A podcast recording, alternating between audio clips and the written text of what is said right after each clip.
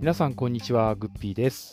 ポッドキャストグッピーラジオ今回も始まりました、えー今回はですね、えー久しぶりですが MMA の話題です、えー12月31日大晦日毎年恒例となりましたがあ埼玉スーパーアリーナで行われますライジン45の展望と勝敗予想などをしていきたいと思います今回の出場者はユタさん、コゴさんと柔術家のエヴァさんと私とあれこれとお話をさせていただきました。それではお聞きください。どうぞ。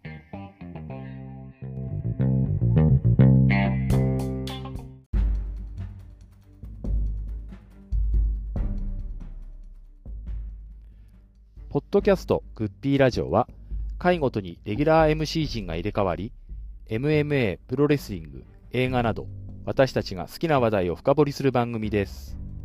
このポッドキャストは Spotify、Apple Podcast、Amazon Music で配信しています。お聞きいただき面白かったら番組のフォローをお願いいたします。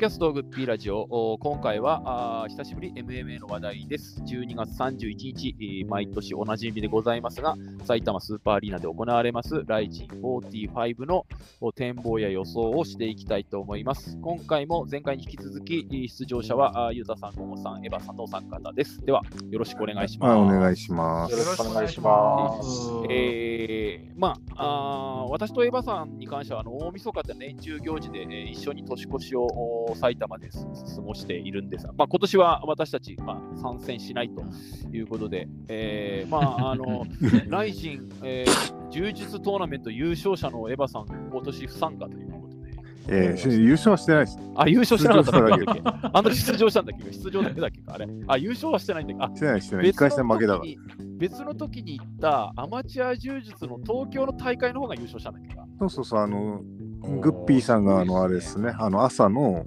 あの皇居ランをやるってそうそうそうそう言。これは、あの、令和杯っていう、あの、ええ東京の体育館でやった試合に出て、えワンマッチでゆ勝って優勝したんですよね。すごい、すごいですよね。え宮城のイゴール田辺と言われてるだけのことある。いやいやいやえーゴール田辺ってのええがまたすごいあれですね。まあ、あの大晦日といえば、まあ、格闘技っていうのも、まあ、アントニオ猪木が最初、猪木ボンバイエっていうので始めて、まあ、プロレスも格闘技も、まあ、ボーダーレスにいろんな試合をして、あの確かですね、桜庭と家臣のタッグとか、まだ桜庭がホイスグレシーに勝ったばっかりの頃とか、そんなこなんかマッチメイクのもあったりして、まあ、いつの間にやら大晦日といえば格闘技というのが、まあ、しすっかり根付いて、まあ、20年ぐらい経ちまして、なんと今年は全日本プロレスも大晦日、えービッグマッチを控えているという。裏番組をぶっ飛ばせ。裏番組がされるのかどうか。表がじゃあ来週えええーまあそんな来週、今年はちょっと私た私もエヴァさんも、まあ、テレビ観戦とかペーパービュー観戦になるとは思うんですが、まあ、今年もいろんなカードを揃っております。まずカードをちょっと紹介していきますと、おーっと公式サイトの試合順はまだ決まっておりませんので、サイトに書かれているままいきますが、えー、有志対平本城、えーっとこれ有志ってのはあのホスト上がりの、あのーあれですね、カズの息子のデビュー戦の相手ですね。あで、平本城っていうのが平本蓮の弟だと思う。間違ってない。うん弟ですね。弟ですね。ね。で次のキックの試合は、あと篠塚選手対宮沢選手、ちょっと私た私、これちょっと2人ともあのあまり存じ上げてないので、ちょっとこれを走らせていただきます。で、えー、と次、えー、久保対安保お、なかなか面白い、ちょっといわいわくぐのカードではですね。そして、えー、グッピー的に一番楽しみな平本連対ヤーマン。えーうんこれは面白いと思います。で、えーエヴァさん的には多分一番注目しているであろう、イゴール田辺対アンさん。うん。えーそして、えーとまあ、これも試合巧者、まあ、非常につわもので有名ですが、ドミネーター対、えー、とニースグル選手ですね。はい。えーで、えー次が、あーで、カズの息子、三浦幸太対コージ、MML うんこれもなかなか面白いマッチメイクではないかと思いますが、そして、えー山本美宇のラストマッチになると思いますが、伊沢聖華対山本美宇。まあ、女子の今のところ発表されている中では、この試合だけ。そして、えー、と午後さん的には一番響くであろう、スダリオ対、えー、極真世界王者、上田。うん。俺 も俺もこれも響きますね、これは。全日本でやっても、てか、ええ大流島っぽいカードですよね、そうですね、もういいですね。ぜひあの円形円形舞台でやってもらいたいですね、これ。全日本ファンはちょっと一番響くかなっていうカードですね。そして、えーまあ、くなんて言うんでしょう、まあ、MMA 好きな人は結構いい、好きおもしいいよいいっていう人多いかもしれませんが、太田市の舞台、えーっと、芦沢うんですね、まあ、もともと K1 の選手ですけども、これも、MML でございます。うんして、えーこの辺からだんだんチャンピオンシップのようなカードになってきますが、これは去年の大晦日のうんみたいな、あ、とは違うのか。えー我らが東北の英雄、大大肉坊広正対、ドン・ジョン・ドットソン。まあ、これ USC ファイターですね、もともとね。えーこれ、えーと、フライ級のワンマッチ。そして、えーこの辺、やっぱりあれですね。これが、えっと、タイトルマッチではないですね。多分次の挑戦者を決めるカードになると思います。クレベル小池対、えーえー斉藤豊。この斉藤豊も、えーえー秋田県ゆり、えーと、あれですね、秋田県のおどこです、ゆり本町じゃなくてゆり本町でしたっけか、うんまあ、こちらもまた東北のファイターでございます。そして、えーメインイベントはこれじゃないですね。えー、と堀口教授対新入誠。これはあのスーパーライジン2のダイレクトリマッチに、うん。えーなります。えーまあ、ユタさんがちょっと残念だったとおっしゃってたカードがもう一度ですね。これも注目っちゃ注目ですよね。だから。注目ですね。そして、えー最後に紹介するのは、あーファン・アーチュレッタ対朝倉海ということで、えーと、ライジンのバンタム級タイトルマッチということで、朝倉海、拳が治って復帰戦と、いきなりタイトルマッチという、この、えーと、今のところ発表されているのが全14試合。いつも大晦日まだだから20試合ぐらいするんで、もうちょっと増えるんじゃないもうちょい増えるかもしれないってことですね。増えると思いますね。えーあのうんボルチン対、えー、と高源人とかが入ってくる。えああそういうのキャプテン、キャプテンカザフスタン対キャプテンフィリピンの試合が入ってくる。いいですねフィリピンそれね。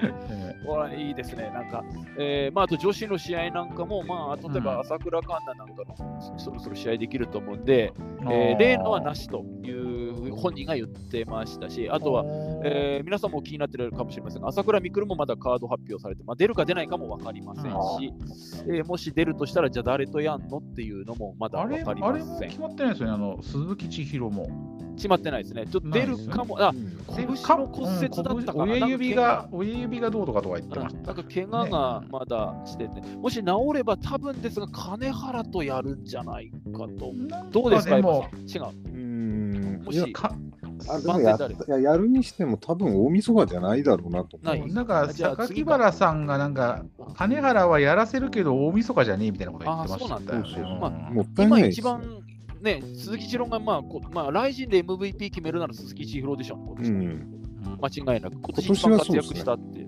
この2023年の MMA、日本の MMA で一番かかなんか、一光光り輝いたのは、まあ、絶対俺俺が買ったペーパービュー2回で2回とも KO 勝ちしましたから。うんしかもですね、アゼルバイジャン大会、なんとあの、えっ、と、ガードポジションからのマウントパンチで、ね。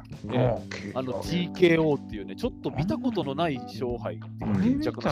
あの昔あの、ホナウド・ジャカレーかなんかがあれやりましたよね。はい、ありましたね。ドリーム、ああれうんとジャカレーがやられた方でしたジャカレーが毛がある武蔵に下から蹴られて、顎を蹴り抜かれて失神しちゃったんですよ、そのまま。あれどえ、ジェイソン・メイヘム・ミラーじゃなかった？いや、ミラーじゃないですよね。ミラーミラーじゃなかはったでしたっけ、うん。ミラーは確かジャカレーに負けたんじゃなかったかな。ジャカレーがやったかやられたかが、なんか、なんか現場にいたのはジャミラー、ん？ジャカレーだったような気がするけど、やったのかやられたのかよく覚えてないでですよね、それで、武蔵がトーナメント優勝したはずだから、あなんかそう決勝がなんかでしたよね。そうですね、決勝が、だから、あまたこのこのパターンかと思いました、見ててう。ん。まあ、でもなかなかない。うん下からにいる選手が、まあまあ、逆にパンチの連打で乗っかってる選手が気を失うという、ちょっとあまりない正確に言うと、ちょっとあれで聞かされて、その後下から何発も殴られて、それで意識が飛んだっていう感じでしたね。だ急にあのーあれでしたよね、あのームサイフかな、あのーこううん。動かなくなっちゃって、レフリー止めたっていう感じだった。あれはまあ、ゲージでの確か試合だったと思まあ、あれそんな半分半分寝ながら見てたけど、あそこだけ歓声を上げましたね、夜中の3時半にね。1ラウンド1分分ちょっとかな？2分ジ2ャ分いってっ。かいってないかぐらいでしたっけか？うんなんかすごいそんな試合があって、まあ、鈴木千尋はあっという間にあれよあれよという前に、えーもうし、なんていうんですかね、えーライジンのトップファイターそうっすね。一昔前はママ活とか言われてたのに、えー、紐とかね、ね言われてた。ひどい話。あっという間にここまで来ましたけど、えーまあ、あの一つ一つというより、まずあのプロレスファン的視点でいくと、ゴゴさん、ユタさん、あの今回注目というか、この選手のが見たいとか、あのこのカードが注目してるとかっていうのをちょっとお聞かせいただければと思うんですけど、まあ、ユタさんどうですかまあ、やっぱり我らがスダリオが。いつの間にラジオ我らが。スダリオ推しで、ね、あのー公式ラ公式ライバル、斎藤ブラザーズの公式ライバルの。公式ライブ。ねなんかあの乃木坂48みたいになってるとなんか。そうそうそうそう。はいで、スダリオはね、で、しかも、上田、上田、極真の上田っていうのは、やっぱり俺、結構ね、なんか最近注目してたんで、はいはいそことやる、ね、空手対相撲っていうのはいいですよね、なんかね。上田ってこの前 K1 かなんかにも出た？K1 にも出てました、ですよね、うんそうですね。ええ K1 でもすごいですよね、うんそうやって考えると。だってフィリオがプライドにも K1 グランプリにも出るようなもんでしょ、まず。両方出るような感じですよね。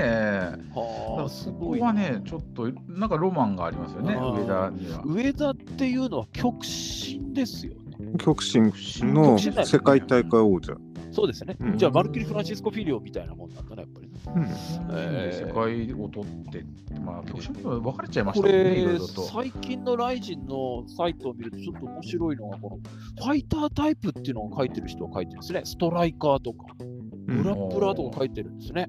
これちょっと面白いですね。だからタイプが書かれてる。こういうのもちょっとあの、あれじゃないですかね、あの新しくファンになった方とかからするとうん分かりやすくていい。例えば、扇雲だとオールラウンダーとか言ってああ、まあ確かに。うん。うん、で、えっと、もちろんですクレベルはあーグラップラー、でうん。斎藤裕はオールラウンダー、えー堀口もオールラウンダー、あー神龍もオールラウンダー、あーアーチュレッタもオールラウンダーで、えー朝倉海はストライカーって紹介されてまあ、スあトライカーか。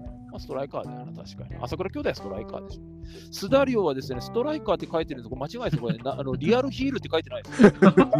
僕の目が悪いそうですよね、なんでえリアルヒールって書いてないんですええかおかしい。ファイトタイプ。藤ブラザーズライバルとか書いてますよね、そこはね。ストライカーじゃねえだろう、リアル。リアルヒールでいいじゃんか。ナチュラルヒールとかね。ナチュラルヒールそれの方がパッなんかピンとくるんですけども。ね、読めるよ旦那とか書いてもらえる、ええ読めるような出ました。えー、グッピーラジオの2023流行語大賞にノミネート、最終レベルされたの読めるよ。えー後日ですね、えー、ツイッターのアンケートで MVP とか流行語大賞を決めさせていただきたいと思いますので、皆様こちらお気になるじゃふるってあの投票いただけますと幸いで、えーございます。えーっと、ゴーさんはどうですか？このザットカード見て、別にでっかいからとか、あのスダリオとかじゃなくて、こうここれ面白そうとかってのある。これちょっとケチつけますけど、ええ久保優太対アンボルキアですね。あはいはいはいはい、はい。ほうほうほこれ、だからこう、うん、賛否あるだろうなというか、えっとですね、このこの公式サイトの説明が面白いんですけど、当初発表しておりましたアンポ・ルキア VS 木村フィリップ・ミドルは、木村フィリップ・ミドルのドーピング検査が陰性陽性だったため中止となりましたってこのカード書いてるっていう、このな半分嫌がらせだよな、これなんか。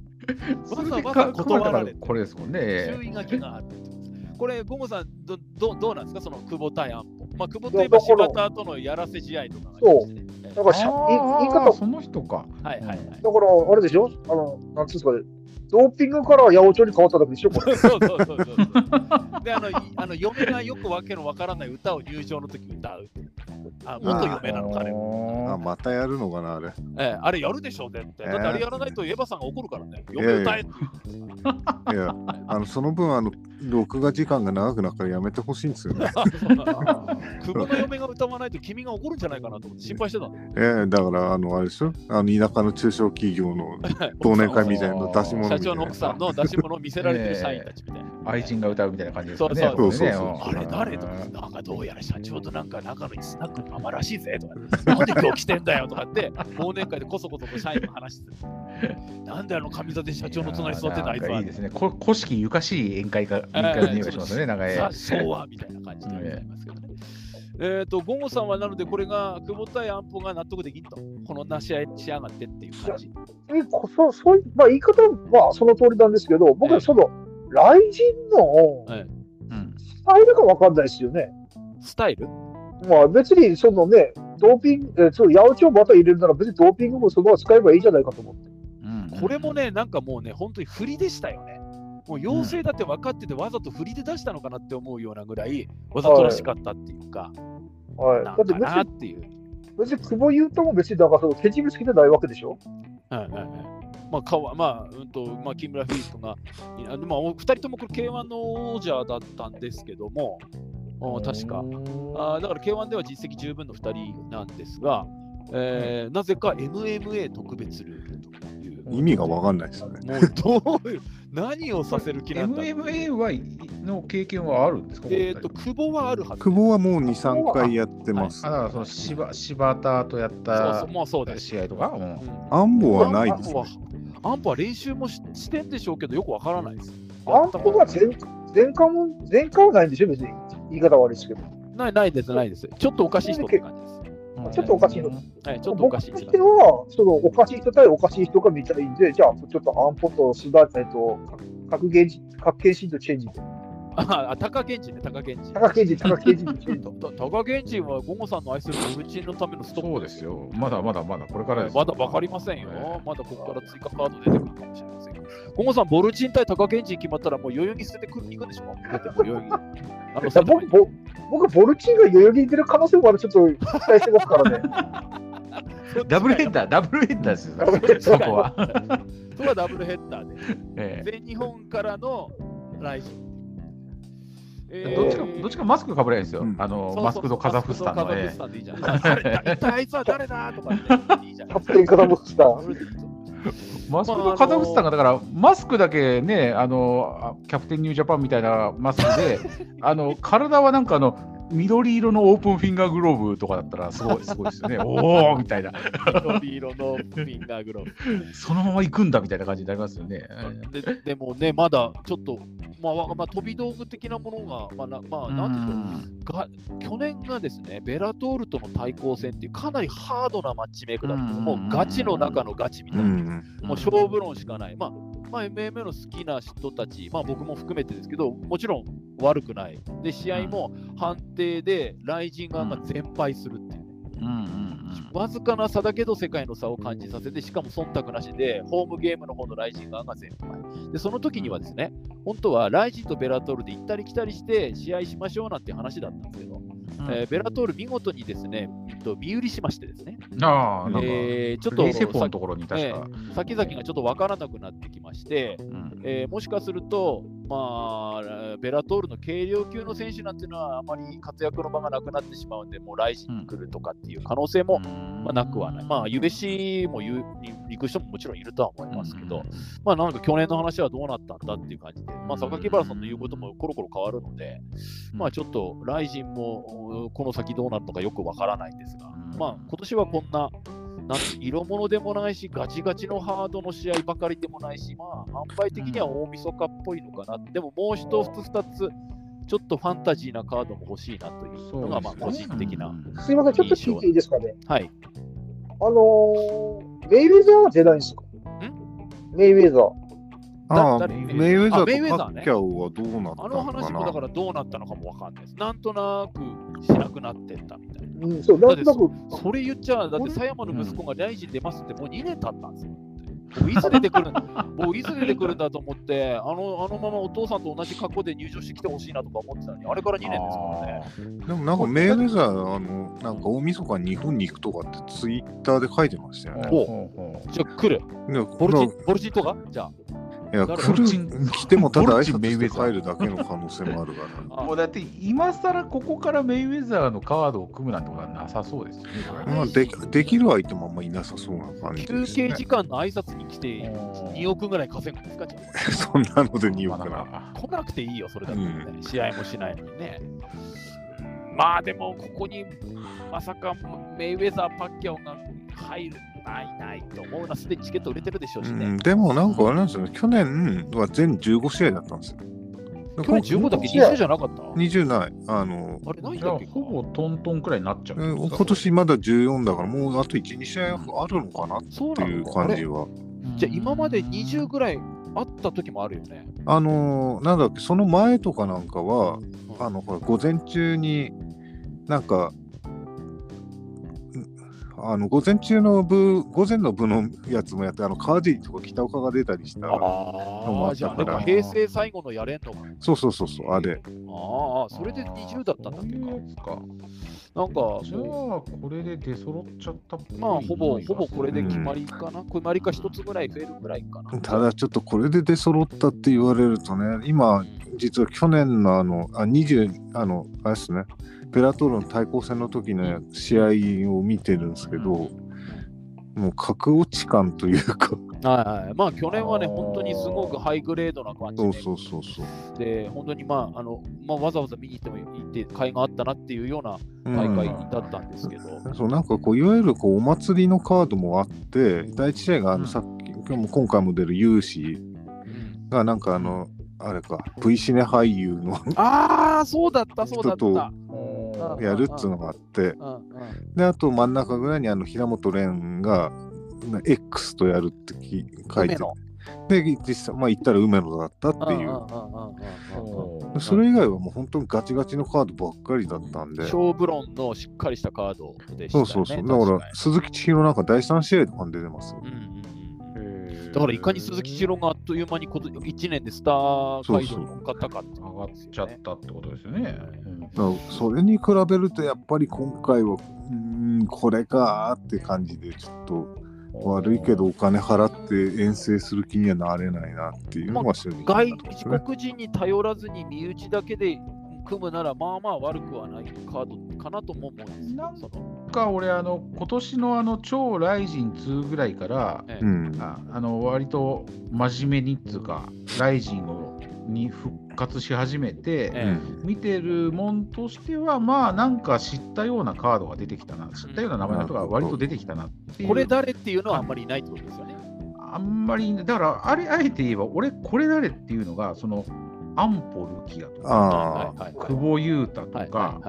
あと平本蓮も全く見たことあないし。で、ヤーマンはこの間、朝倉未来に勝ったそうんですよね。そうだから、このなんかあの追加でなんかあの、この間やったじゃないですか、平本蓮対ヤーマンと久保対安保やりますって言って、なんか一部わーってなってたけど、誰なの、この人たちは。ああー K1 から見てないと全然わかんないですそうそうそうなんですよ。ギリギリヤーマンはこの間、朝倉未来に勝ったらしいっていうのは知ってて、うんで、ああ、なんかそうなんだと思って、なんかし名前は知ってるぞ、この人はっていうくヤーマンね。ね、まあ、あの、選手としてっていうか、まあ、人としてっていう説明の仕方すると、お父さんがなんか暴力団かなんかで、でまともには子供の頃暮らしをしてないんですよ。で、自分もあんまりそうやって子供の頃あんまりこう豊かな暮らしをできなかったからだと思うんですけど、はい。ライジンに出たファイトマネーを全額児童福祉施設が寄付するんです。自分も超やんちゃなんですよ、だから。もうとんでもないやんちゃだったんですけど、子供の頃あんまりこううん。ちゃんとした暮らしできなかったから、やっぱりこあのそのなんですか、同じような境遇の子供たちにはしっかり、まあ、あの暮らしてほしいってことで、そういう施設に全額寄付とかするような、そういう粋なところもあって、であのファイトマネーであのキャバクラに飲みに行ったのに、女の子引っ掛けても何でも引っかからないと。そういうあのそういうのを嘆くツイートしたりとか、いいやつなんで、いいやつっていうへか、ー。面白いんですよね、すごくね、キャラ的にも。で、違った意味でキャラの光っている、まあ、ライジで一番キャラが光っているのは、まあ、平平本蓮だと思うんですけど、うん。僕はすごく好きなタイプの選手なんですよ。この平発展名前は聞くんだけど、わからないあの K1 から来た選手とは思えないぐらい体幹が強くて腰が強いんで、なかなか倒せない。そうですね。あの急激に強くなりました。斎藤豊と試合した時も全部斎藤豊のタックルを全部切ってましたからうんね、うん。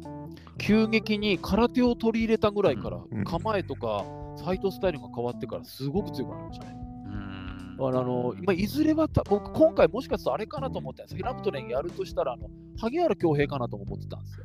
もうあのもう一回負けてますからね。だから MMA のデビュー戦でボコボコされたんで、成長した姿でやり返すっていうストーリーもありかなと思ったんで、ん。まあ、萩原もありかなと思ったけど、ここでヤーマンは、あヤーマン来たかと思って、これはいいカードだなってこれってあれなんですか？やっぱあの朝倉未来の敵を打つみたいなアングルになってるんですか？うーん。おー。か、うんまあ、もしくは、うんと、平本が勝つとすれば、うん朝倉に勝ったヤーマンに勝ったんだから、ひら朝倉未来、もうお前、俺から逃げられないぞということを言いやすい。でもあでもあれ打撃の試合でしたよね。ああ、そうそうそうそう、もちろん。だからここ MMA で朝倉未来対ヤーマンのダイレクトリマッチもありかなと。で、は平本は萩原恭平っていうのも考えてたんですよ。で、お互いに勝ったら次は平本対朝倉かなっていうふうに思ってたんだけど、そうじゃない感じで来たんで、でもこれはこれでいいかな。うん。ちょっと、僕は注目してますね。このカード、まあ、平本蓮とヤーマンでええは決まったっていうのを聞いて、別にどっちもふーんって感じで、思い入れもなんもなかったんですけど、うんうん午前中にあの嫁とあの年末年始の買い物をいろいろ行ってて、えであの長野市内のあのお菓子の問屋みたいなところに買い物行ったら、え、はいはいはい。そこでついにあれを見つけたんですよ、あの、ライジンウェハース。ああ、はいはいはい。あーカードいじり知ってます？はいはいはいはいあのビックリマンみたいなの出てるんですよ、今。はいはいはいはい。ビックリマンシールみたいなの出てて、で、あの、はいはい要するに、ビックリマンチョコみたいなのが入ってて、そのライジンのキャラクター、あ写真選手の写真のカードが入ってるんですよ、はいはいはいはいはいはい。で1、一個開けて出てきたのがヤーマンだったんですよ。ーヤーマンカードが出てきてるんですよ。ヤーマンカードなんてあるんだ。そう。へヤーーマンっていうのがい一番なんかね、この運命た的なものをだ感じましたそ、それファンからすれば嬉しいかもしれないけど、なんか知らない人からすると、ハンラの人がただ映ってるだけですもんね。そうそうあの今日ね、3誰だ枚開けこれってはなると思3う。枚開けてね、ヤーマンとね、あとね、これ、えっと、と、あはいはい。これアゼルバイジャンの、アゼルバイジャンのセミファイナルで負けた人ですよね。ええそうそうそう。あとね、もう一枚がね、八千祐介。ああ、ね、いたね、その場こんな人いたね。これ、はいはいはい。これ、今回は八千出てないんですよねで。もなんか年末試合決まったっつってましたよ。な、へなんもう細かいとドミころでネーターあたりとやってもいいのかなって思ってたんだけど、ななんかあったしね。あの俺今目の前にこのハンラの男3人のブロマイドがあるんですけど、どうどうしよう男3人。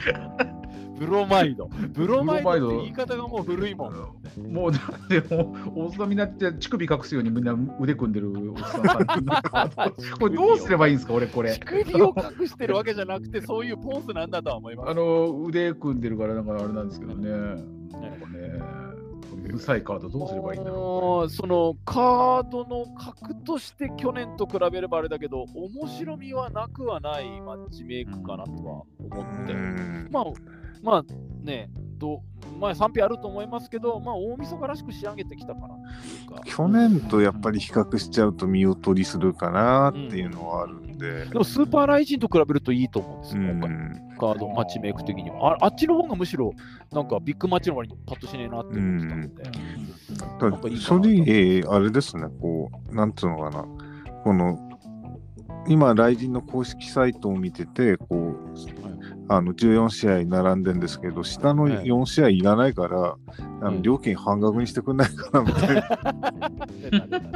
な。それいつも俺が言うやつだよ。20試合いらねえから10試合にして料金半分しろって。そうそうそうそうあーまあわかりますね。あとなんか結構個別の試合で金払わせてくれとか。ああ、そうそうそうそうそう。うん、1試合だけ1試合ごとにね、500円とかって500円とかって。うんつペーパービューもそういうのいいかもね。これとこれとこの試合は買うとか、全部見たけ前れば半5000円後半だけにするとか1ね。試合ずつなら500円ずつとか、うん前半後半とか、なんかそういうふうにしてこう視聴しやすいようにするのが確かにありかもしれない。でもそれだとなんか若手のカードが育たないですよ。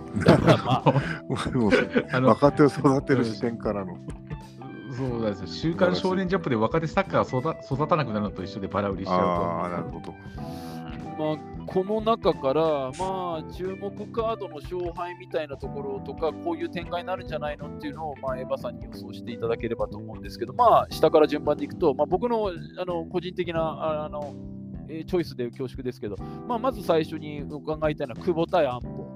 まあ、どんなになるか、もうしかも MMA ルール70キロ契約。まあ、MMA ルールでやヴァさんどう、どうですか？MMA でやるんだったら久保の楽勝じゃないですかね。まあ、そのうん。経験してるかしてないかの差ってそいうそうそうアンボはだから多分打撃しかやってないんだったら、まあ、その打撃がダイレクトに当たりでもしない限りは勝てないでしょっていう。うんうんうんうんうん。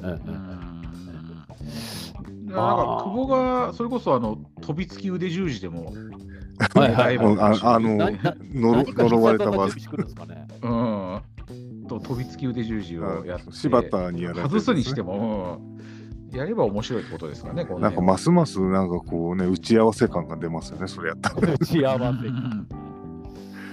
だから多分、まあうん判定でまあ久保とか、なんかこれだけ5分2ラウンドなんですね。そうそうそうそうそう。だからなんか初心者マッチみたいな。なんかそういう中途半端なこともやめた方がいいと思うんだけどな。だだったら別にこの大み大晦日だからやんのかな。ななんなんでしょうね。なんか、確かあれですよね、なんかあの、カズジュニアがデビューした時にはい3分2ラウンドとかでしたよね。そうそうそう、あれもなんか短かった、うん確か。確かそんな気がしますけども。うーん、まあ、あーじゃあ、久保の楽勝だろうということで。多分。はい。はいでは次は平本対ヤーマン MM ルール66キロ契約でございますけども、まあお互いに MM は経験済みなんですけども、エヴァさんどうですか？これも、まあ、私はどっちかというと平本を応援してるんで、ね、あれなんですけど、だからヤーマン、あのぶん回すやつが当たっちゃうとまずいかなっていう感じですね。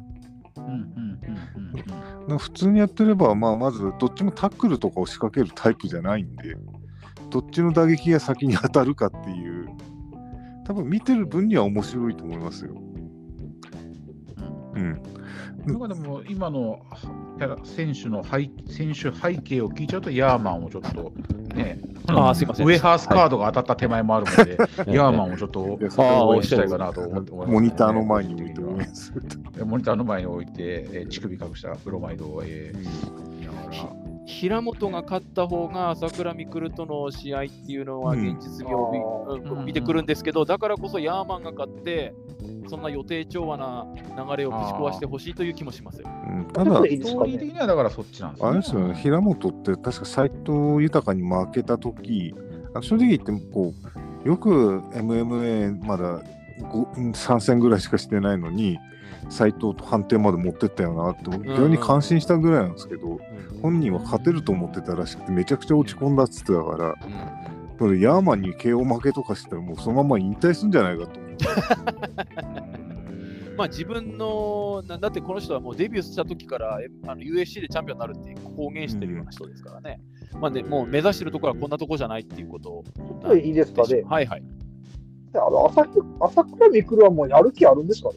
どうなんでしょうかないね。ですね、お金儲か毎年ってるし。大晦日ってあれなんですよ。出ない出ないって言って、さっき栗原さんに説得されて、なんか出てくるみたいなことがになってきてるんで、まあ今年は本当にどうなるかわかんないですね。本当まあ、はまあ本当のセコンドには来るだろうけど。まあ出なくても人も育ってきてるし、正直言ってうん後進を育てるために引退してもいいんじゃないかなっていう気もうん多少はしてますね。結構、ブレイキングダウンから出てる人にも結構いい球がいっぱいいるんで、うん。まあ、ちょっとあれですね、あのーこの試合は、じゃあ、まあ、僕的には一番注目しているカードなんですけども、まあ、どうなるかっていうことですけど、で続いては、まあ、一番こう、エヴァさん的に語りどころがあるのではないかと思いますが、イゴール田辺対安西でございますが、まあ、あー柔術世界王者対 U 元 USC ファイター安西。この77キロ契約ってことで、あの、雷神としては結構大きな方、うん。まあ、ライト級ぐらいなんですかね。やっ。ぱりああのイゴールと体重的に見合う人がいないんだなっていない国内に、ねだからこうなっちゃうっていうか、安西とかを呼んでくるしかないってことでしょ。うんそうなるだか安西は弱いわけでは全くないんですけど、まあ、多分イイゴールが普通に1本取っちゃうんじゃないかっていう気が。格が違う。うん。だ例えば、エヴァンさんだったら、イゴール・田辺の相手、これがいいんじゃないって、なんか思い当たる人はいます？まあ、この前、あの上田とやりましたよね。で、ヒールホールドであ決めましたけどあ、。正直国内にはいないですね。UFC の77キロぐらいだと何あ級に何誰だ？ウェルター？ウェルター。ーとかだから、ミドルかウェルターになるからラ、イト級の上ですか？ライトの上だと思いますから、えっと、ミドルになるのかな？ミドルって80キロぐらいウェルターだと、それこそあれ？あの、マクマクマクレガーとかの階級だよね。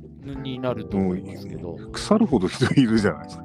まあ、いますねう。んまあ、UFC 一番見てて、階級、スターが揃ってるのは、まあ、ライト級かなと思うんですけどね。あの、ほら、えっと、チャールズ・オリベイラであったり、あとはマイケル・チャンドラーって、その、あの、ベラトールから行った選手とか、まあ、すごあくいい選手れ今の王者誰だっけ？あの髪派手な人。えっと、オマリ。あ、オマリー。おオマリー対イゴール・タラベとかなんかいいな、燃えるね。まあでも、この人、確かにちょっと日本に置いとくのはもったいない器かもしれませんね。ちょっと大きすぎて相手がちょっと見当たる。だから落として下に来て、八千とか武田とかと同じ階級に来るか、もう世界目指すしかないかなって感じなんでしょうね。そうすると。うんあ次はですね、あとこれもちょっとマッチメイク的に僕はいいなと思ったんですけど、カズの息子対コーチ、ル。あえ5分、これも5分2ラウンドですね。65キロ。これはあ、工事に、あれですか、こう配慮したやつですか、デビュー戦だから。じゃないんですか？コーチの MMA デビュー戦だから2ラウンドにしてるんじゃないかと思うんですけど、でも、カズの息子もそんなにキャリアはないです。まあ、MA 隊の試合に出たとかいううんただ、あの、えっと、ほら、同じ日に太田忍と芦沢流星の試合あるじゃないですか。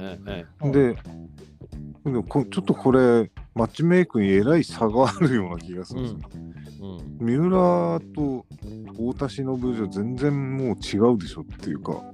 まあ、まあ違うでしょうね。片やオリンピアンですからね。芦沢流星もデビュー戦なんですか MMA デビュー MMA 戦。はデビュー戦、総合うん K1 の選手。これがあの工事といろいろとあれなんですよ。つばぜり合いするわけですよ、なんか。あのまあもともと K1 にいた時からなんかあんまりあれなのかな。へーいい関係じゃなかったのかもしれませんけど。まあ、工事の場合はですね、なんて言うんでしょう、もう僕に言わせると旬は過ぎた。だからもう MMA するしかない。MMA をやりたくて来たとかじゃなくて、MMA するしかもうない。キックだキックではもう工業の駒にならない。K1 でやってた人。うんそうそうそうですね。まあ、タケルのライバルって言えばライバルですかね。ほうほうほなんですけど、まあ、これは勝敗的にはどうですか？うーん、なんか、コージってこうなんか打撃の選手って言われるけど、こういわゆるこう、あんまテクニカルな人じゃないですよね。こあのね、今、結構青木の指導を受けて MMA 練習してるみたいですね。う、ことを打撃に限ると、本当に頭を振って、相手の懐に入ってパンチを当てるタイプで、だから、その時にこう頭が当たってバッティングになるっていうのが毎回のパターンなんですよね。だから、ああ、そうそうそうそうそう。バッティング多いですそうだから正直言って打撃でアドバンテージがあるのかっつったらあまりないような気もするんで、うん下手すると三三浦がこうタックル近づいた時にタックルで倒してそのまま上取って終わっちゃうんじゃないかみたいな気はう。すごいしますよねうんまあちょっとこれもしあのうん。勝敗が見えない感じ。で、あれですよ、多分リングサイドにお父さんとお母さん来てるんでしょ？多分また来ると思います。よ。うん。白いま白いジャケット。そうそう白い、なんか白いジャケットでなんか相手血まみれの相手を抱きしめたとかってそうそうそうそう。ね。それが かあっけえな、その抱きしめられた相手がこの第一試合の勇士。ああ、そうですか。これがそうそうそれそれなんです。あの 数を血染めにした男。数のえあえのデビュー戦の相手でまあ、次の伊沢山本美優はこれ勝敗予想するまでもないんで飛ばしますよ。まあ伊沢が勝つと思います。まあね、まあお疲れ様でしたこれはね山って感じですね本美優にお疲れ様って花を向けの試合みたいな感じ。カードなんですでね。次があー全日本プロレスの提供試合、スダリオ対えーそうですね。えーこれは来年は、来年はこの入団会見にあのええ1月2日にこれぜひ。1月3日の、えーっと1月3日の三冠戦のチャレンジャー決定戦の可能性もある。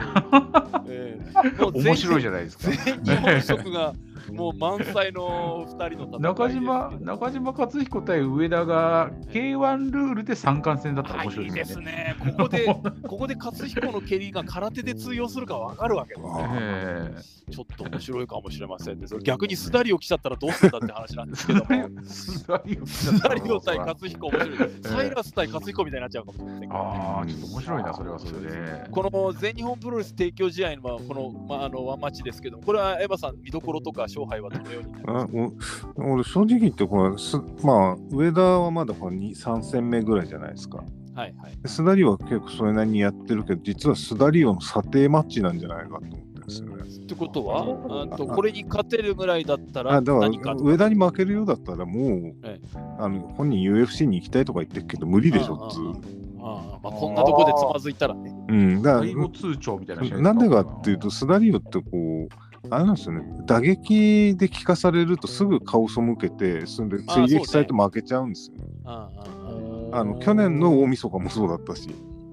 あの相撲取り特有のあの顔にパンチもらうと嫌がるっていう。そうそうなんなんで相撲取りってあんだけ張り手でバンバンやってんのにパンチでそんなに嫌がるのっていううんのが前からあって。見えますよね、なんかね。確かにね。うんだから上田の打撃で聞かされたらもうもう上田が逆にこのスダリオの立場にと入れ替わるようにしてでもヘビー級のエース。暫定エースみたいな感じ。でですねもう本当にうん。ススダリオはブラザーズとしてプロレスに行くっていう選択肢も考えた方がいいんじゃないかみたいな。ちょっとあの、じゃあ。か小金持ってるふりして、あの、あれですね、リムジン飯とかっていう YouTube そうそうそうそう。それで お互い兄弟で罵り合いながら飯を食うっていう。あ。っちの兄弟はタクシーだけど、こっちはリムジンだぜとかって言ってそうそ、う。何かの振りを予感させて、で、なんか、俺たちリムジンの中で喧嘩したりするわけですね。そうそう。で、その中でも仲が悪くて、そんで美味しいご飯食べててもなんかうまくないとかなんかこね。うお前の食ってるのまずそうだとかそういうこと言って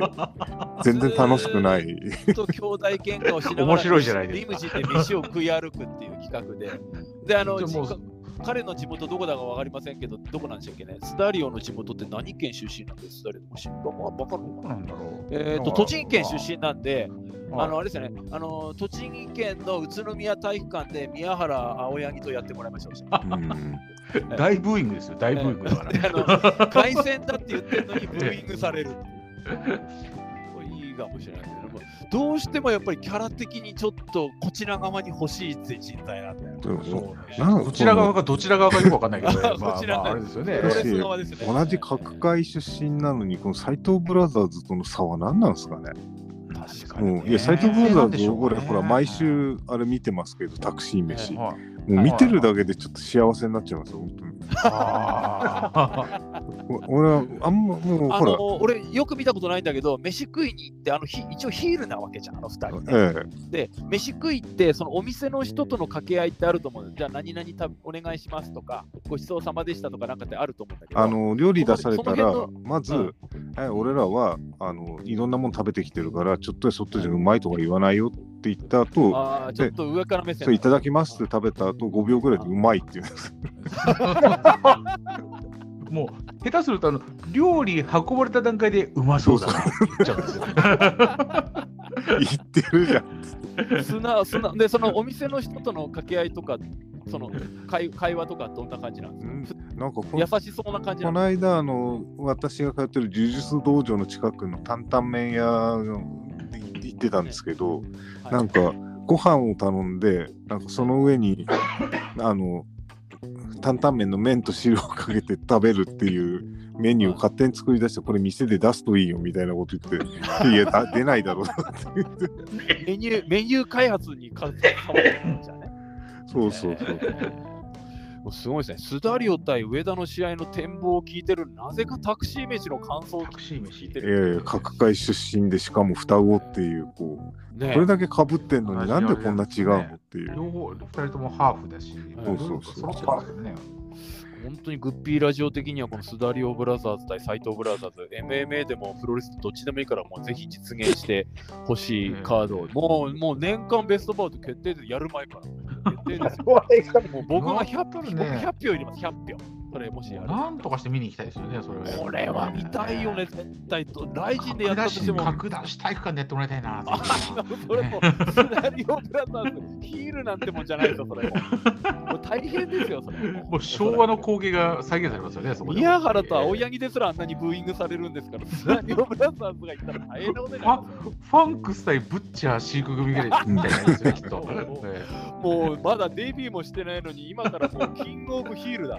えね絶対面白いと思うんだけどな。面白いと思いますね。ね。そういうそういうのが欲しいんです。うんそうそうそう。なんちゅうか、それこそファンタジーの極みじゃないですか。そうですよ。そそこなんですよね。そういう遊びというか、ゆとりが欲しいなっていう気が。で、しかも、さいもうさ規格外のサイズだから、やっぱりやればすごいもの見せられるっていうのもある。複雑複雑なのはいらないですからね。いらないです、いねらないです。もう、もうもうもう殴って倒す、それだけでいいんですよ。そうです、そうですね。そういうのをちょっと見たいなっていう思いますけど。そう僕はでもこれ、すあのスダリオ勝つかなって思ってるんですけどね、まあ、スダリオの方がやっぱり MMA の経験値が高いだろうから、本当であれば普通に勝たないといけないですよね。うんまあまあ、うん戦績からすれば勝つだろうなという感じで、だってえっと、KO 数がですね、MMA、MMA なのかな？えっと、まず8と、MMA の実績がですね、8勝2敗、えー、スダリオですね。それうち KO があ7つ、反転が1つ。で負けをう負けたのはこれ1本で負けてるんじゃなくて、判定でもないんだよね。これなんでも、あタップで負けてんのかな ?KO では負けてないな。えーで、上田の方はまだ2勝1敗、まあ3戦、4戦目なんですね、今回。うんあの MMA ルールでやるのは。はい。うんまあ、普通に考えてスダリオ勝つんじゃないかなと思いますね。スダリオ勝って、おい、今日大晦日代々木でやってる間な双子のレスラーいるらしい、プロレスラーいるらしいけど、俺とやれとかって言ってほしいなって、ちょっと。まあ、そういう夢もちょっと見たいなという気もしますけどね。まあ、次もルで、まあ、語りどころはあると思うんですが、太田忍対芹沢ですけど、これはどうですか？あ、ユダさんじゃあのすみません、エヴァさん。あ、こっちは5分3ラウンドでやるんですね、これね。そうそうそう、これは5分3なんです。デビュー戦なのに5分3だ。な、な、この扱いの差は何なんでしょうね？工事は2ラウンドでいいのに、しかもファイトマネーは同じだとしたら、それは芹沢は怒るよな。あ、芦沢ね？ごめんなさい、芦沢は怒るだろうななんか。俺は実は足沢の打撃の試合ってそんなに見たことがなくて、この間ほら、ええ工事とやったじゃないですか。はいはいはい。あの時見て、えらい変則的な打ち方する人なんだなと思って、だから、要するにこう打撃でガンガン行くっていう感じじゃないのかなってなると、もう太田のタックルをしのげしのげなかったらおしまいかなみたいな。まあ、寝かされたら最後っていうことですかね。あの、あれですよね、入場の時なんかあの、ラップだか河内温度みたいなの歌っててああ、なんか YouTube で歌ってたやつですね。ななんかそうですよね。ラップと河内温度は同じなんかねくくりなんですかなんかラップのような河内温度みたいな、なんか、なんかそういう歌を歌いながらラップなんでしょうけどね。なんか歌って入ってそうそうだからあの久保の奥さんの歌と、はいはいまあ芦沢の歌はもういいよ、早くやってよっていう、こう、もう会場でもうだるくなってくるんですよね、これね。ホームページホームページのこの芦沢のセールスポイントがアグレッシブ、変則、プロ意識、会見、マイクって書いてある。なんじゃそりゃって話ですよ、もう。会見とマイクは本当だ、書いてる。あ見どころも書いてますね。世界トップレベルのレスリング力を持つ太田とキックボクサーの芦澤、MMA ファイターとしての驚異的な潜在能力を持ち、すでにプロで7試合を行っている太田に対して MMA デビューの元キックボクサー芦澤。まあ、どう考えてももう勝負あったって感じですよね。しかもその後に、アメリカのアスレチックコミッションなら許可しないってどいこと書いて。そんな試合すんの？みたいな。あーこんなに実力者結果実力差があると、普通だっええてアメリカだったらこんなマッチメイクしませんよってことね。結果は火を見るより明らかって書いてああある。ここには。公これでも、式サイト本当、が芦沢が勝ったりしたら本当にすごいです面白いと思います。えっと、50 61キロ契約ですから、芦沢は一気にそのバンタム級のトップ戦線にのし上がって、本当にあの次の朝倉海の相手とかになる可能性だってなくはないですよ、これ勝てば。うんありえますね。次期挑戦者決定戦的意味合いもあると思うんで、これ面白い。デビュー戦でいきなり大谷勝ったら本当に面白いと思う。ただなんかあんまり一発で相手を黙らせるようなパンチじゃないですよね、こう見る限こりね。れ、ね、あの最悪のシナリオは、あと太田が相変わらずレスリングの人だから、寝かせるとこまでは行くけど、そこから決めれなくて、芦沢はずっと抱きついて、とにかく殴られないようにするっていう試合になって、塩づいて、2人抱き合って、そのまま3ラウンド終わっちゃうっていうのが、いうパターンもああ、あの年末に俺は何を見てるんだろうと思わせられるし、塩ね漬けされるパターンも。ファンラの男が抱き合ってるのそうそうそうえで太田行けよ、そこ何してんだとかっていうふうにヤジが飛ぶと、後でツイッターで、ヤジを飛ばしてる人がいたとかって言われちゃう。かもしれない。大谷選手は頑張っているのにみたいな。太田を応援してあげればいいのにとかって言われちゃう そうすると裁判で勝ってますからね、うんこっちはね大丈夫なんですけども、まあちょっとこれはあの結果次第ではバンタム級、まあ太田が勝てば間違いなく次の朝倉の相手として申し分ないと。うんまあ、あ足沢でいいのかっていうのもありますけど、まあ、でも十分だとは思います。で、この辺からちょっとガチっぽいのが続きますが、あー大木久保対ドットソンですけども、この辺はこれは楽しみですよね。。だまあ、いいカードだと思います。ドットソンって、ほら、似てるんです、タイプ的に。うんあの、に、来人にも何度か出てるけど、うん。ほとんどなんかこう、実力を見せてないっていうか、うんあの、ところとの試合なんかあっという間に終わっちゃったじゃないですか。はいはいはいこれだとほら、ほペあのホームページだとこうストライカー扱いになってる、オールラウンダーって書いてるけど、ストライカーの構図って、どっちなんだみたいな感じなんですけど、だから、ただ、あれですよね、扇久保もほら、朝倉海の打撃をかいくぐってタックル取って上、うんパターンをやってたんで、それがうまくはまれば、まあ、ちょっと見てる方はしょっぱいかもしれないけど、っていうのはありますね。あのいかにもこうえ MMA のファンの目の超えた人が好きそうなこうねちこいねちこい。ゲームゲームじゃねえや試合になる可能性もありますしね。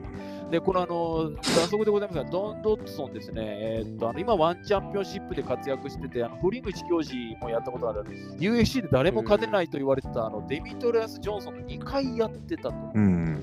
1回はやってるんですよね。確か2回してるんじゃないか。どっか書いてねえかな、戦績とか。ちょっと僕今、すぐ調べられないですけど、えー確か USC で、えー DJ とやってるはず。でもで、ござ確か DJ は無敗のまま UFC から抜けたから、つまり負けて、ワンワンに行きましたね2人、2回とも負けてるってことですよね。負けてる負けてます。うん、確か、あーえっと GD には、まあ、堀口も負けてますけども、DJ も、うん。おにも、あこのドットソンは負けているはずでございますが、あれ？あー出てるんですね。あの、ベアナックルファイトチャンピオンシップ。ああ、そうそうそう、あのあれでしょ、ね素手で殴るやつ。素手のはいボクシング。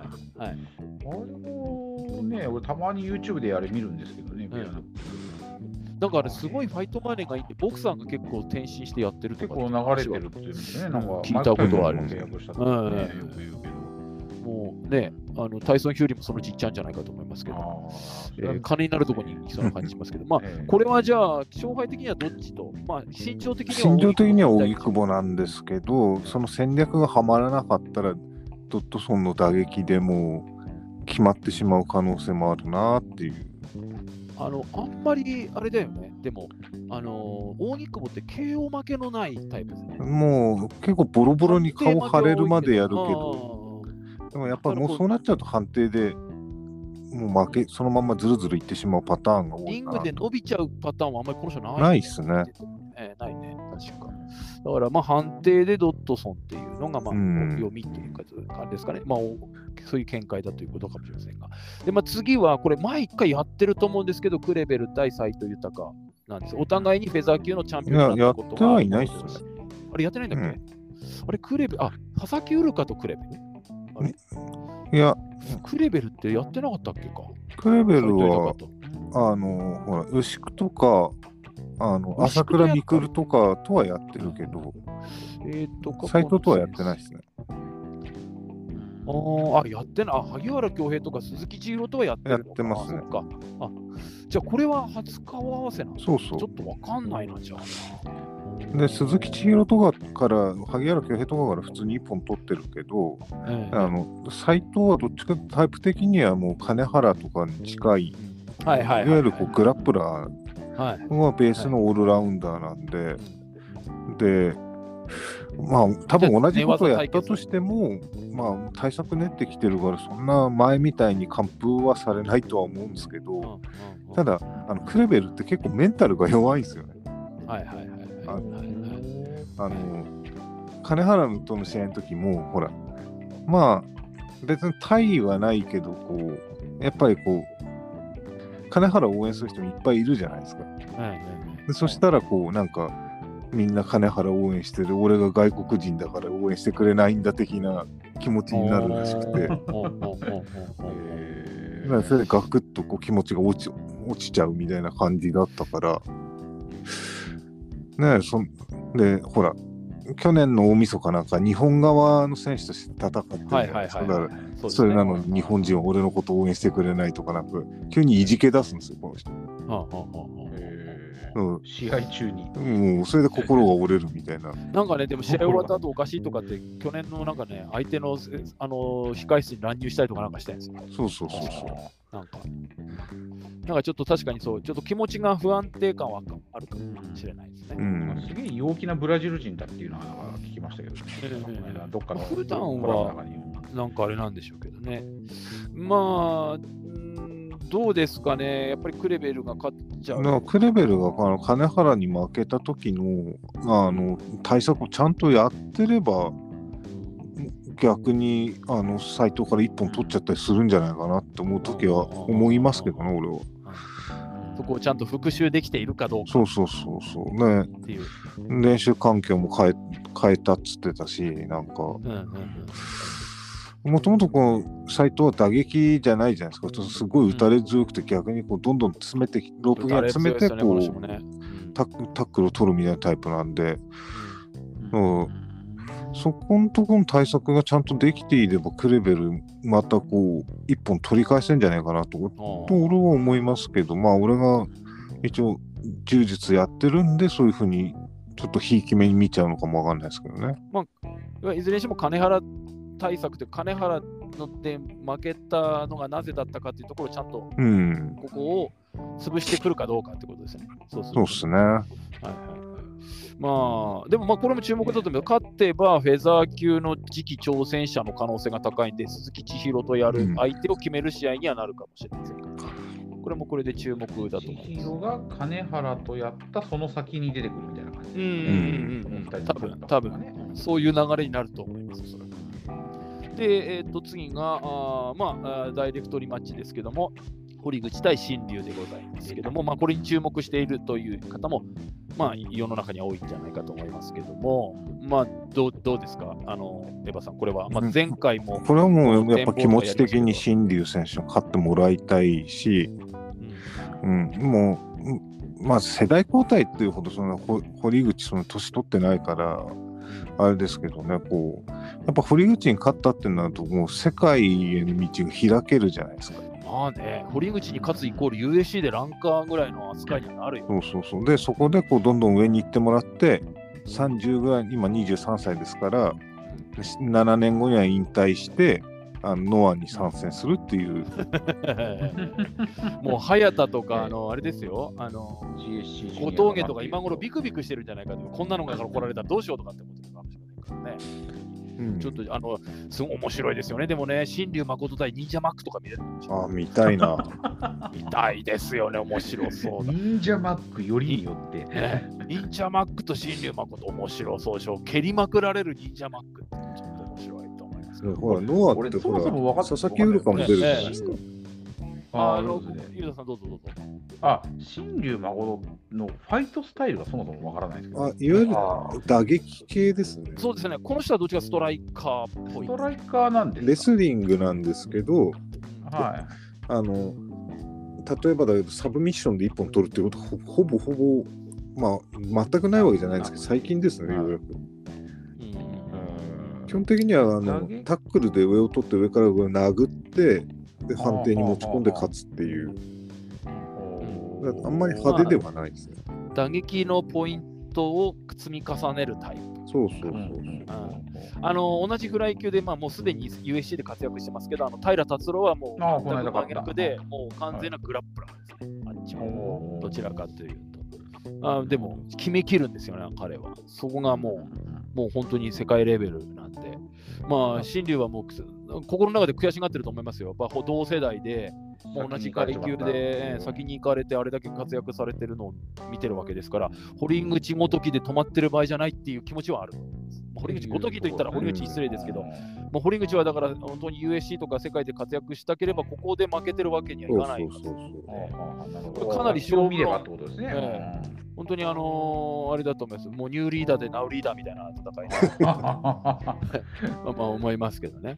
まああのみ仙台、えー宮城県スポーツセンターでアントニオ猪木からあジャーマンかなんかでドラゴンがスリーカウント取ったようなああいうフィナーレが見れるかどうかと見れるかどうか。いう感じのちょっとそこに注目じゃないかと。展開としてはこうタックルで上取りたい新竜と取られなく立ったまま打撃で押したい堀口みたいな。になるでしょうね。まあ堀口は寝てよし立ってよしなんでどういう展開になっても対応できると思います。堀口ってあの割とこうなんかかんポカして負けちゃうことが最近多くてうんあのはいあのバックブローがかすってああ倒れた鼻こととかっ柱にかすってて倒れたことああ、なんかありましたね。意外に変則的な打撃には対応できないんだなこの人っていうのがあったか。ら足沢みたいのが空いてた時意外と苦戦するかもしれない、ね。新竜もうそんなにこう正攻法の打撃をやる人じゃないからだからまずちょっと分かんないなっていうのはもう実あの練績習でも絡んだことはあ話したことだけ。練習でちょっとスパーとかやりませんかってやったことは。いや、あの体格が違いすぎるんで。ああ、それはしたことない。いや、あの、でも、うちの黒帯の人とやってて、うん、あの、一本取られてました。へえ、じゃあやっぱ寝技はそんなにって感いや、じなのかな。まあ、いや、その人も強い人なんで、ああああああね、まあ、しし仕方ないっつったらあれだけど、うんうんうん。うん。まあ、でも、まあ、こう、すごく、ライジン氏は珍しく世代交代マッチっぽい位置づけなのかもしれませんね、これは。でも、そこが見どころではないかなと思います。で、あと最後ですが、アチュレッタ対、えーえーあ朝倉海ということで、えーまあ、ベラトールのトップファイターのアーチュレッタと、まあ、ばあなんていうんですかね、やっと時が来たという感じでしょうか、朝倉海ということで、これはライジンのおバンタム級タイトルマッチ。まあ、多分これがメインじゃないかな。まあ、でもあれか、ベラトールフライ級タイトルマッチ、あ、違う、ライジンフライ級タイトルマッチにななんか今回ライジンあれライジンバンじゃあやっぱりタイトルマッチです。やっぱりじゃああれか、堀口対新竜はベラトールのあれじゃなくなってるんだね、じゃあね。あーじゃあこれライジンのフライ級タイトルマッチになって、次がバンタム級。だこれどっちがメインかもちょっとわかんないですね。えー、で、アチュレッタが今現、今チャンピオンはアチュレッタなんだよね。第5、そうですね、第5代そうだよね。王者で、で、えっ、と、元チャンピオンなんですかね。えっ、と、朝倉海まあ第3代なんでで。すが、これは果たしてどうなるか。まあ、朝倉海の打撃の強さは、まあ、半端ないと思います。膝蹴りとかパンチ一発で相手を、まあ、堀口も一発で仕留めましたけども、まあ、当たればもう一発で終わるっていうぐらい、バンタムの選手でこれだけのパンチ力あるってなかなかいないっていうタイプなんですけど、アーチュレッタがじゃあそこをどうするかっていうと、まあ、くっついて打たせないとか、いろいろやってくるとは思いますけど、ここはどうどうですか、エヴァさん。まずその前に言いたいのが、あの仙台にこの朝倉海のブランドの服屋があるんですけど、え、この人、服のブランドとかやってんですか？そうそうそう。しかもそれが仙台に店あんの？仙台のあのパルコに出店してるんですよ。え、それ全国にあんの？そのブランド。東京にはあるな。あ、そうなの？知らなかったよ、そんなのやってる。長野にはなさそうです。長野にもあるんですか？はい。長野にはなさそうですよ。ああああええうんめっちゃくちゃ高いんですよ。それが、うんえだってパーカーが1着2万とかするんですよ。なんだなんだよ、それ？アリス。アリストトリストじゃねえのか、それ？あれよりも全然高い。見間違いじゃないのそれ？違う？え？見間違いじゃなくて？いや、見間違いじゃない、見間違い。2000円、2000円じゃないですか？いやいや島村とかだ島村じゃないんだよ。なんだ、アリストトリストかと思ったよ。違うのかよ。へえ、それが、それ朝倉兄弟じゃなくて朝倉海外朝倉海のブランドですね。パルコの中に。そうそうそう。だから今度、ほら、いつも。あの、グッピーさん、こう、仙台来て、あの、イヤホンの店だけ行って帰るじゃん。ああ、そうそうそうそうそう。あそこから歩いて10分ぐらいのところにあるんで。あのー、えっと、パルコ、もともとあったパルコ。そうそうそう。 one の、 one の方。 one の方あはいはい。こ今度、今度行きます。え必ず行ってみます。あ、な、なんていう店なんですか？なんだっけ？エルマーだったかなえ何アリストトリスト？違う違う。もうそこから全く覚えてない話が。エル、エル、エル、エル、エルマーだった。エル侍エルマあエルサムライ？エル侍に聞こえるんですけど、えエルサントですよ、エルサント。ルエルサント、なんか、なんかだんだん、だんだん、本当の名前から離れてませんか？なんか。ー。まあ、あの、機会があったらぜひ。あ、行きます、行きます。もういいイヤホン以外に行く店できました、これ。うんおかげさまでありがとうございでます。試合はでもさっき言った通りですよね、こはいうぶん回す朝倉海とはいくっついてあテイクダウン狙うアーチュレッタうんうんうんでも俺があのあれなんですよね。朝倉海の打撃ってなんか似てるなと思ったらなんかものすごくコンパクトに打つバンダレイシューバーですね。あ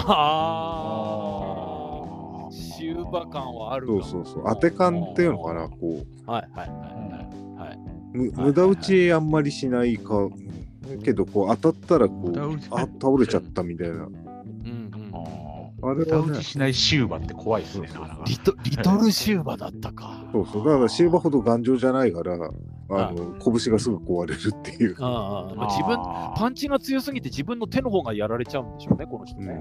そのぐらい打撃の破壊力があるってことなんだと思うんですよ。うんまあ、ね、あのボクシングの指導なんかも受けてるし、あとフランス人のコーチを入れて、ね、膝蹴り入れたりとか、いろいろこうトリッキーなことも取りな取り入れてきたりするんで、まあ、まだまだ伸びしろ、でももう30なんですよね、確か。30ですね。30になってますね。もうまあまあいい年になってきてで、まうんあ、朝倉海も追うよりは追われる立場になりつつある。そうそうだからもうここでやっぱりこうビシッと倒してこう、まあ、お兄さんはもう半引退状態みたいなもんだからこうね世界に向けて頑張ってくださいっていう意味で俺は朝倉海の勝ちにベットしようかなと、まあ、金かけないですけど、うん、これあのーアーチュレッタが朝倉海に勝って、あのグッピーラジオ的にはあのお兄さん出てきてくださいってアーチュレッタが言うっていう。何回も前前何で回も、何でもお兄さんを呼び出せばいいってもんじゃないですよ。似たような話ありましたけども、なんかそういう展開はない。ない階級が違いますしね。えーなんか、れこれねどうしてもそういうの朝倉兄弟っていうのはあれですかね、え双子なんですか、ここ？い。やいや、あいやいやいや、あの本当のおお兄さん、弟ですね。何あか何個違いだっけなあ何個か違うんですね2つか3つ違うは2つずです、3つ違うはず。あ、そうなんですね。ええあ本当の別にあの、あれですね、あの、須田リオブラザーズと斎藤ブラザーズに続いて双子対決とかそういうのはないわけですそうはね。ないですね。ええこっちは、でも、だあったとしても、これ、ジュニアですね。うん、だってしかもこっちの兄弟はお兄さん本当の悪だったらしいけど弟は普通の人だったって言ってましたからね。あの、お兄さん、あれですね、あの、リアル少年院出身者です。そうそうはあはあはだからそれ、慰問とか言ってんすよ。あの、まあ、要は自分みたいにならないでねっていう意味だと思うんですけども、こんなところで終わらないで頑張ってくださいと、僕みたいに、まあ、まだこうやって世間でまだああ当たり前に暮らしてる人間もいるんだから頑張ってみたいなことをこう慰問で言ったか言ったりとかもしてるんです、確か。あお兄さん。で、で2人とも結構ですね、ほんな悪だったくせにお母さん思いなんですよ、結構。結構結構母親を大事にしてるへらしくてですね、親孝行な面もある。あるあのヤンキーの構成物語みたいな感じですね。そうそうそうよくある。うんそういうところも、まあ、ある。最初から悪くないやつが一番ええんだよっていうやつです。そうです、そうです。そうまあの、スダリオとは違った意味の悪ね。まあ、どちらかというと、スダリオの悪っていうのはちょっとそ、そこもそうだけど、ちょっと根が深い悪だと。スダリオはなんかちょっとそうですね、にじみ出る感がありますからね。ええねあのえー素材の良さみたいなのが感じまえーすね。素材の良素材の良さ。素材の良さ言い方まあ、まあ、大体この今のところこの14試合ということで今振り返ってきたんですけども、まあ、お一人ずつそのこの14試合の中で自分はこれだっていうのは、まあ、あと、ゆうたさん、コモさん、やっぱりスダリオ上田になるんですかね。まあ、そうそう。やっぱり120ここキロ級ですしね。が、はいはいはい。もうキャラ抜きで。この大きさで MMA ですからね、まあ、本当に当たれば決まるし、ただあの、の、前もちょっとお話ししたんですけど、そのヘビー級の MMA のヘビー級ってこう、ダラダラなりがちなんです。1ラウンドであーガソリン切れちゃって、なんかお互いにふらついたまんま決め手がなくてき終わっちゃうみたいな時もあるんで、ね。ええなんかグダグダで終わる可能性もあるし、ファーストコンタストのドーンで決まる時もあるんで、うんまあちょっと一長一短はあるとは思う。まあ、ギャンブルですね、そこは。はいはいうんおあのお二人はそのちょっと全日本プロレス提供試合がやっぱり注目だと。勝手に全日本提供試合にして,、ねしてあます公式公式ライバルね、えだから、なんか上田がスパッと勝って、こうスダリオにこうこっちのこっちの方にレールをこうね、路線を変更している。こ。っちの方ってどっちの方なんだ。上田がだからこっちあの、上田にはそっちの方を任せて、ええ。今後は。はいはい。で、こう上田が勝ってそっちの方で、スダリオは負けてこっちの方に来てもらえればっていう。えほんであのうん 1, 1月2日か3日後楽園になぜかいるそうそうそう、もうそれで。えで、はい、いいかもしれないですね。でも本当に貴健人まだ決まってないんで、ちょっと本当にどうなるかわからないですけど、ね。えっ、と、ゆあれ、ゴンさんも、いあれですね、スタリオ上田でいいですかね？そうすると僕もそうですね、スダリオ上田ですね。はい。はい。はいはい。えっ、とお、エヴァさんはどうですか？こううん。これっていうのがあれば。あの真面目にガチカードのこれでもいいし、やっぱあ。の最後の4つのガチなカードははい。どれも見たいですけど、うんうんうん。やっぱその前にあのスダリオと上田がこう、ね、かうん。怪獣大戦争みたいな感じでガーンとやってこはいうバン盛り上げてほしいなと。やっぱり、や。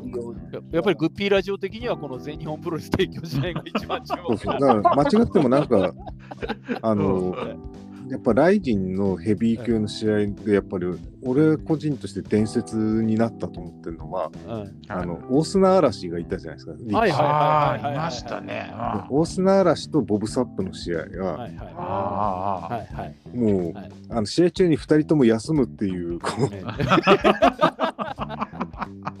試合中に休むって、新日本のタイトルマッチかよ、2人して、あのいやリング本当に2人でこうに寝そべって。見合見合いながらぐるぐる回ってこう膝に手ついたりしてははいはいはなんだろうこれっていうぐらいひどくて。はいはいただ今思うとまあヘビー系の人ってやっぱこれぐらいスタミナないんだなってね、ヘビー級ってそうなっちゃうのよね。UFC ですらそうなっちゃうもんね。もあれなんう、フラフラしてて、酔っ払い同士の戦いみたいになっちゃう。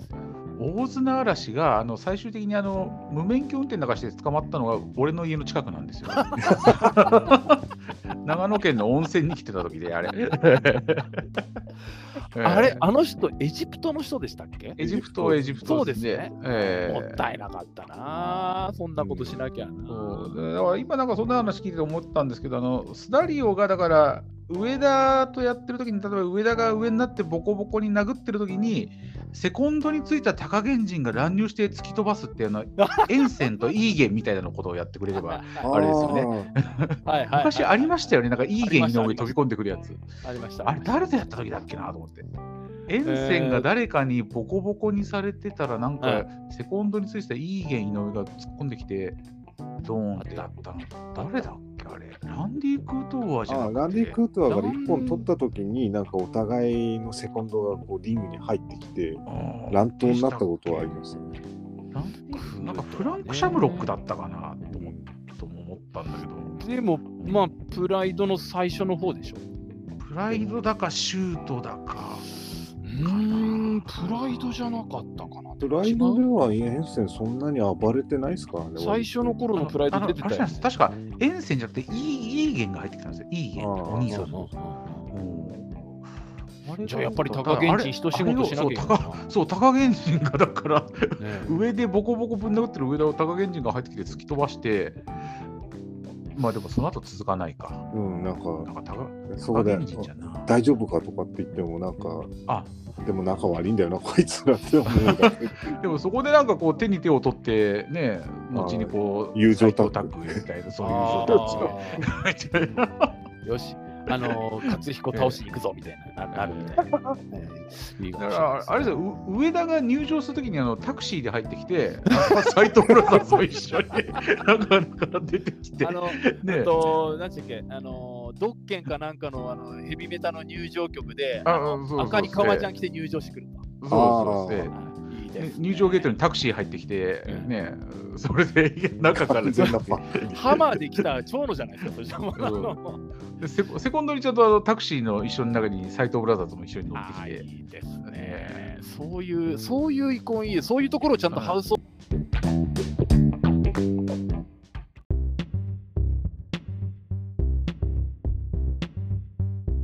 MMA プロレスリング。映画の情報盛りだくさんポッドキャストグッピーラジオ。